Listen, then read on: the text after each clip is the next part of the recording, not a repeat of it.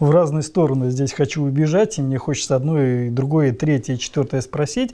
Но я думаю, что мы не последний раз же встречаемся. Ну да, вы не спрашиваете все, а то да. потом не позовете.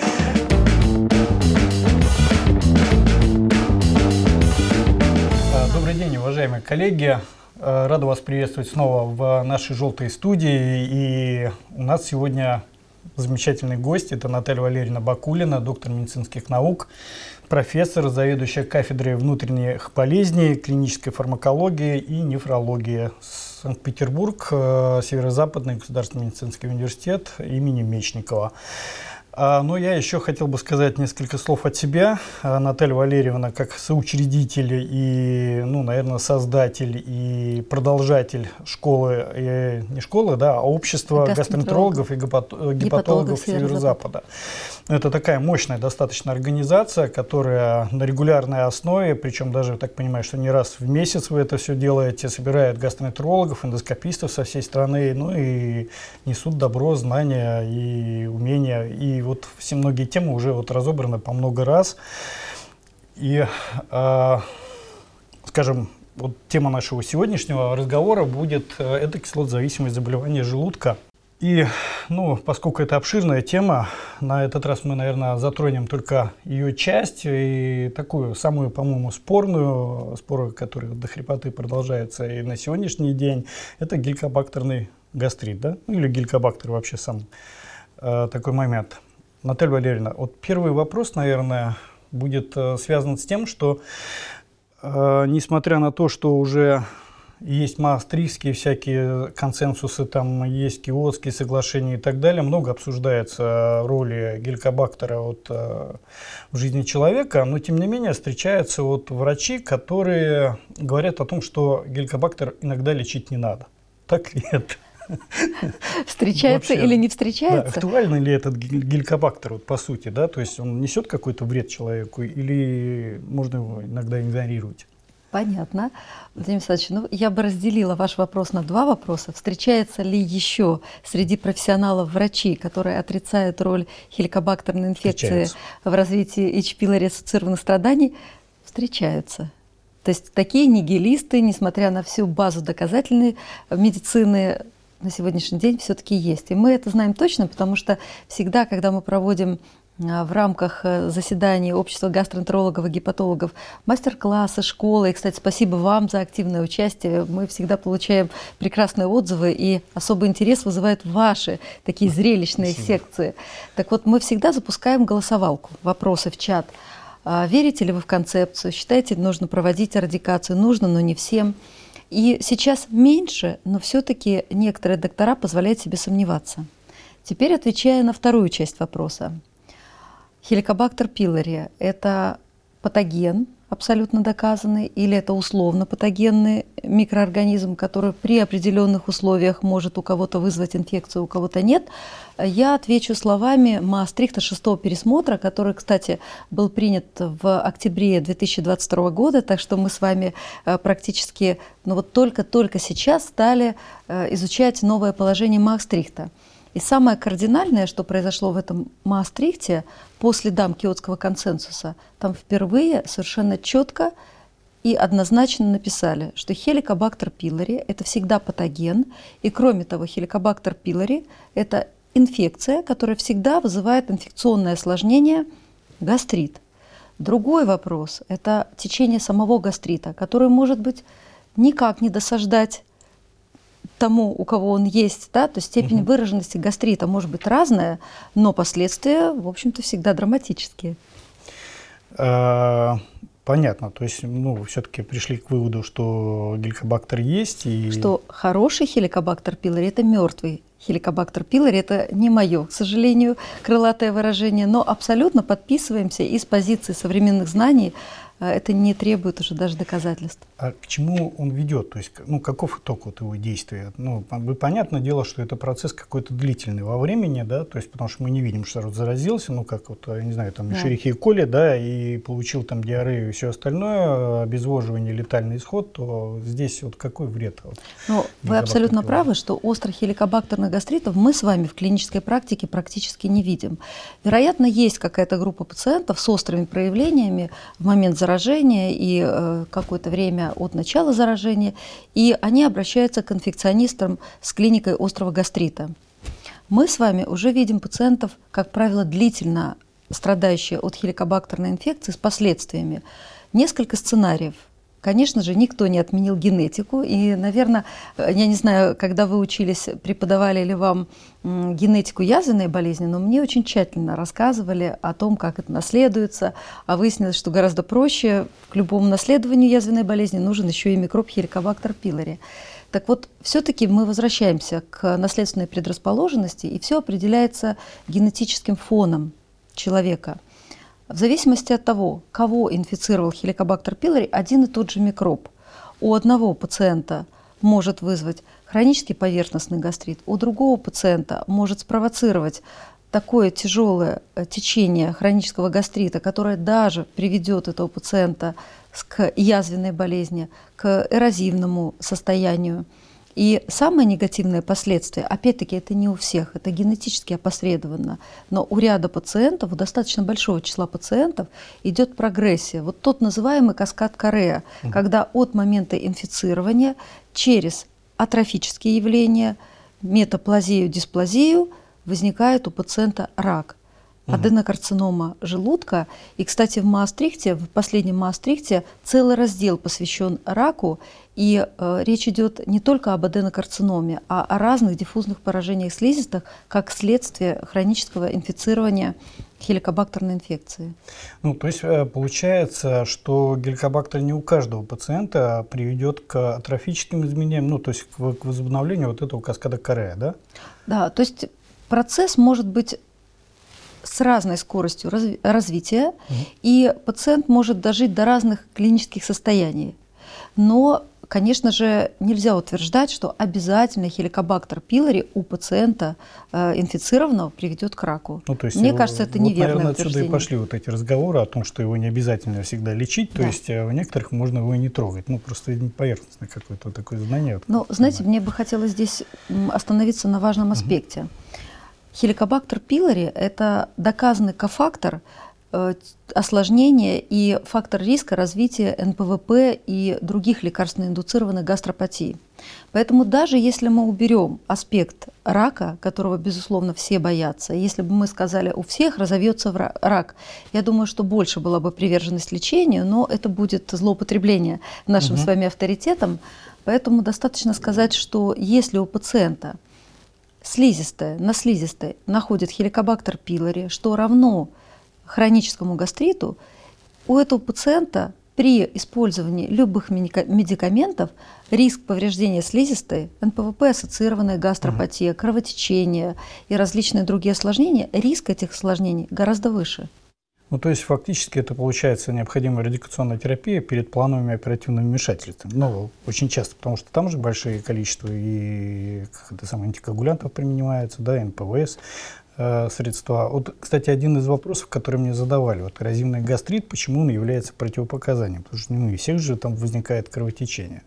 Вот это, наверное, вот к одному из исследований, наверное, можно обратить внимание, что если есть геликобактер, да, то тогда лучше его прилечить и потом этого пациента брать. А если гигабактера нет, то, в принципе, можно допустить. Ну, возможно ли такие варианты?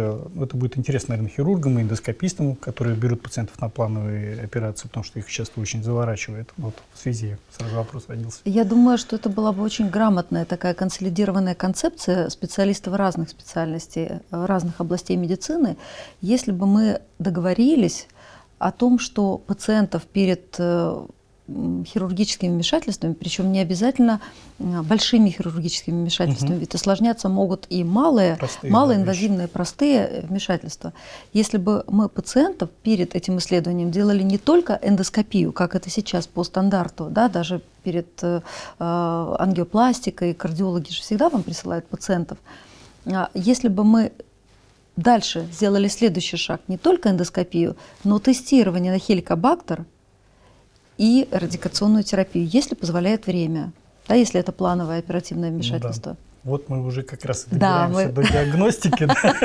Я просто руки потираю, когда же мы перейдем, потому что там вопросов очень спорных очень много, да, и даже я уже знаю много очень подводных камней, и потихонечку из них э, выруливаем уже в своем э, отделении.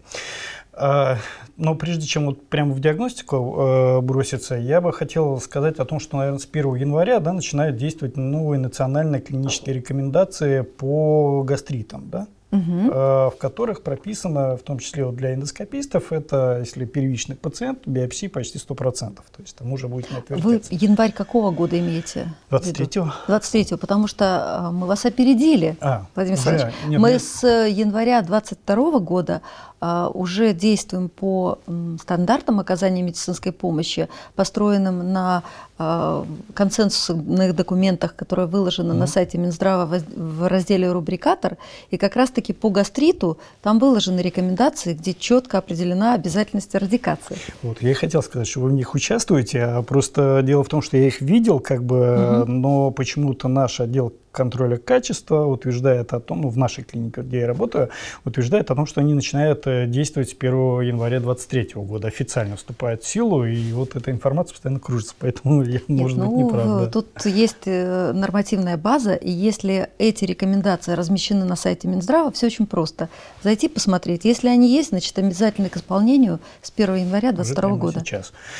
Ну и, соответственно, тогда э, вопрос, ну, так понимаю, что это уже вопрос страховых компаний, контроль проведения. Ну, потому что с вопросами биопсии у нас все равно оказания. так, вот, Мгм. есть раздор при вот, и геликобактерных гастритах, и вообще, в принципе, при гастритах, да?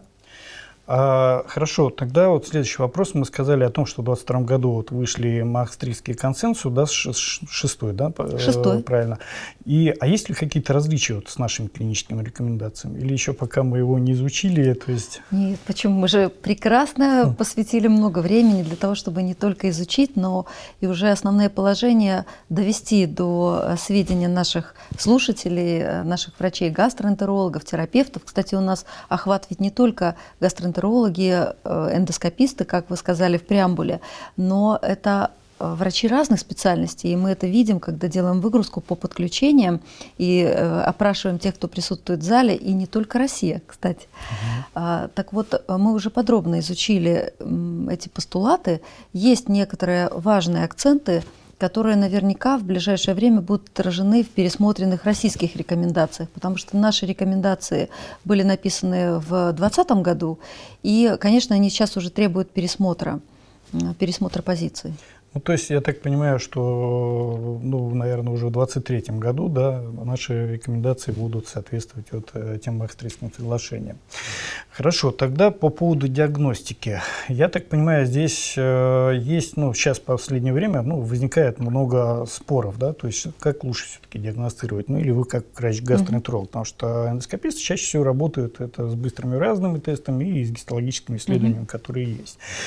Ну, и, соответственно, Урязные тесты C13, да, вот эти и БУТ э, имеют одинаковый как бы принцип работы по своей сути, да.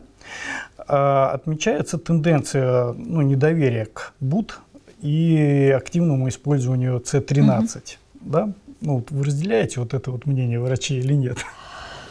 Ой, значит, что по этому вопросу можно сказать однозначно? Из-за того, что нашу страну заполонили быстроурязные тесты некачественные, а зачастую ведь и сами эндоскописты их делают, это ведь очень просто, доморощенные такие тесты в лаборатории создали определенную концентрацию, кладут биоптат, и вот уже, казалось бы, быстроурязный тест в работе. Из-за того, что мы работаем некачественными э, тестами, возникло недоверие к результатам исследований. И поэтому, когда приходит пациент от эндоскописта с быстрым урязанным тестом, первое, на что мы обращаем внимание, какой тест использовался. Потому что в России уникальная ситуация с ложноположительными тестами. Вот, пожалуй, об этом на европейских конгрессах никто не говорит. Все всегда обсуждают частоту встречаемости ложно-отрицательных тестов, потому что пациент мог принимать ингибитор, мог принимать антибиотики. В нашей стране из-за качества тестов мы разбираем совершенно другую проблему. Отсюда и недоверие практикующих врачей, конкретных специалистов. Мгм. Если говорить о принципе действия, то, с одной стороны, все эти тесты, и С13, дыхательный тест, и быстроурязный тест, построены на выявлении урязной активности хеликобактер пилори. Но сам, э, в принципе, метода заложена разная. Если определяется уреазная активность в биоптате, то смотрится по изменению pH среды. Если же речь идет о С13 уреазном дыхательном тесте, то используется меченый субстрат, мочевина, угу. Которая гидролизируется в желудке, и в результате вот этого гидролиза мочевины получаются продукты метаболизма, в том числе и СО2, углерод. Так вот, углерод с меткой в нашей стране чаще это используется С13, обогащенный углерод, он не радиоактивный, можно обследовать и беременных женщин, и детей. А в Америке чаще используют С14 тест, он радиоактивный, но он зато никогда не дает а, ложноположительных результатов и нет серой зоны, он всегда отвечает на вопрос «да» или «нет», поэтому всегда все имеют плюсы и минусы. Я бы не стала отождествлять и говорить, что урязный дыхательный тест и быстрый урязный тест с гастробиоптатом – это одно и то же. Угу. Их не нужно противопоставлять.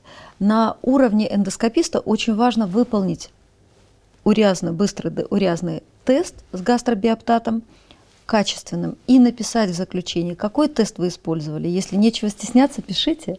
Ну, очень часто в протоколах написано HP-тест да, да, положительный. Положительный. Откуда, где взял и чего сделал. И мы потом да, проводим деле, расследование.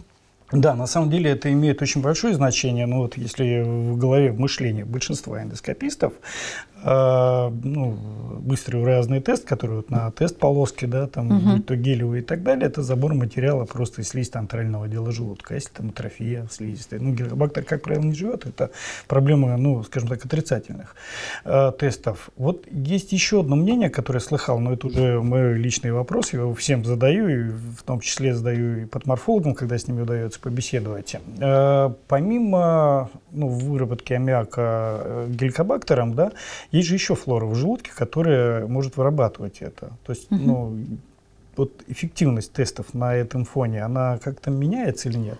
Здесь надо поднять вопрос чувствительности тестов. Качественные тесты, они сбалансированы. И уреазная активность хеликобактер пилори в сотни раз больше уреазной активности других уреазопродуцентов. И если уровень э, активации тестов откалибровать так, что он не будет реагировать на эти субклинические уровни аммиака, то у нас не будет ложноположительных результатов. Вот в этом и особенность э, некачественных тестов в том, что неправильно откалиброваны эти полоски, и они реагируют на любое э, содержание аммиака. А нам надо не любое, да, а значительное, которое может продуцировать только хеликобактер пилори. Но гипотетически можно говорить о том, что ложноположительные результаты в ряде случаев могут быть обусловлены присутствием других уреазопродуцентов э, в желудке, угу. особенно на фоне гипосекреторного состояния. Угу. Понятно. Антитела. считается, что вот нашли антитела, все замечательно. Но тем не менее, есть одно мнение, что антитела к гелькобактеру циркулируют пожизненно. Если пациент принимал когда-либо антибиотики, то дальше антитела эти бесполезны. То есть э, так ли это?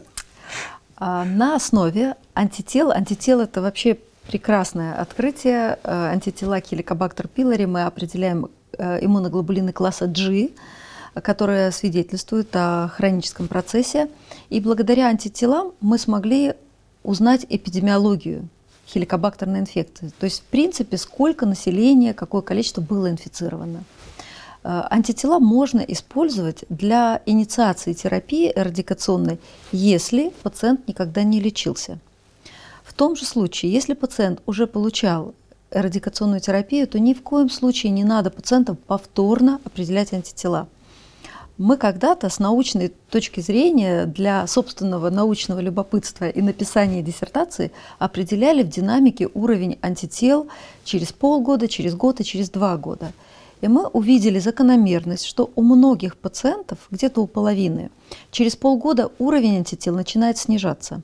Но есть одно большое но. Все зависит от того, в какой лаборатории проводились исследования. Угу. И если пациент сегодня сделал до начала терапии в одной лаборатории, потом пошел, сделал в какой-то другой, как вообще сопоставлять эти результаты.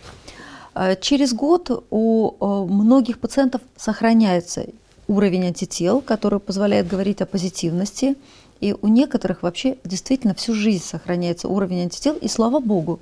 По аналогии с ныне модной инфекцией, новой коронавирусной инфекцией, при определении иммуноглобулина класса G к новой коронавирусной инфекции мы очень радуемся Прекрасно. Значит, есть антитела, мы подразумеваем, что есть какая-то защита, защита, защита. А если мы говорим э, о контроле, то, конечно, нельзя использовать антитела э, от э, определения уровня антител к хеликобактер пилори как маркер отсутствия хеликобактерной инфекции. И еще один важный момент – это уже наш личный опыт, об этом очень мало пишут. Есть ряд людей, с аутоиммунными заболеваниями, у которых вообще не образуются антитела, несмотря на наличие хеликобактерной инфекции. Поэтому обязательно несколько методов диагностики. И об этом, кстати, написано в Маастрихте, угу. что нужно строить концепцию диагностики и лечения, опираясь на несколько диагностических методов. Вот, э, вопрос такой. Мы сталкиваемся с ситуацией, когда есть различные результаты диагностических тестов. Ну, там, гистология, антитела, С13, там, ну и так далее. Все вот эти тесты. И их результаты мы получаем разные. Один положительный, другой отрицательный. Вот как быть в этой ситуации? То есть... Что является референсом? Да? То есть вопрос ну, грубо заключается говоря, в том... да, потому что мы угу. отправляем на эндоскопию, самый простой, да, они берут, там пишут отрицательный, э, хотя видят острый процесс, и морфологи пишут положительный. В общем, ну вот как чаще всего ситуация бывает, да, и что, что дальше-то делать? То есть как выйти из этой ситуации? Да, изменился подход к стандарту. Если раньше мы говорили, что золотой стандарт диагностики хеликобактерной инфекции – это морфология, сейчас я бы не стала это утверждать, потому что референсы лабораторий, которые реально умеют работать с хеликобактерной инфекцией и красить нужным образом, определять глазом именно э, принадлежность э, увиденных микробов к роду и классу хеликобактер пилори, это единицы, единичные эксперты в этой области – Поэтому сейчас мы стали получать ложноположительные результаты от морфологов на хеликобактерную инфекцию. Потому что в условиях пострадикационной терапии. Угу. Желудок очень быстро заселяется другой флорой. Это может быть разная и путевая флора, может быть и нормальная микрофлора желудка, ведь мы понимаем, что желудок не стерилен. Поэтому морфологи сейчас а, для нас их заключение носит ориентировочный характер, и если морфологическое исследование не подкреплено диагностикой ПЦР в слизистой, угу. то у нас есть возможность сомневаться. Что является референсом по утверждению Маастрихта? Шестого пересмотра, это, конечно, С13-уриазный дыхательный тест а, при соблюдении определенных условий. Пациент не должен в течение двух недель принимать ингибитор протонной помпы, это снижает э, результативность исследования. И пациент не должен в течение э, четырех, лучше восьми недель принимать висмутотрикалия дистрата и антибиотики. Это то, что подавляет уриазную активность. То есть хеликобактер может быть, но он не активен, он не продуцирует уриазу, и тест будет промолчит, будет отрицательный. Ну, это к вопросу разговора с э, врачами-эндоскопистами, ну или те, кто занимается 13 разным тестом, угу. да, то есть э, стоит ли с пациентом разговаривать перед исследованием? Обязательно стоит. То есть, как минимум, если вы берете тест на геликобактер, пожалуйста, нужно узнать вот всю историю, да, то есть антибиотики. Я знал про антисекреторные препараты, вот для меня тоже что-то новое и подчеркиваю в наших беседах, это очень интересно. И, и знаете, если можно, я уже тогда закончу тему с референсом, потому что в Маастрихте э, есть Э, еще один референсный центр – это э, иммуноферментный анализ в стуле – неинвазивный метод диагностики, который тоже считается высокоинформативным, угу. э, чувствительным и специфичным для хеликобактерной инфекции. Ну, то есть, если есть сомнения, сдали кал-анализ да. и получили уже как э, да. утверждающий. Да, просто какое-то время было такое поверье, что вот э, морфология, патоморфологи видят, и это прям является вот таким золотым стандартом, оказывается, все не так просто. Последний вопрос буквально вот э, в этом выпуске, я надеюсь, потому что у меня еще вопросов тысячу, я их потом распределю пишу.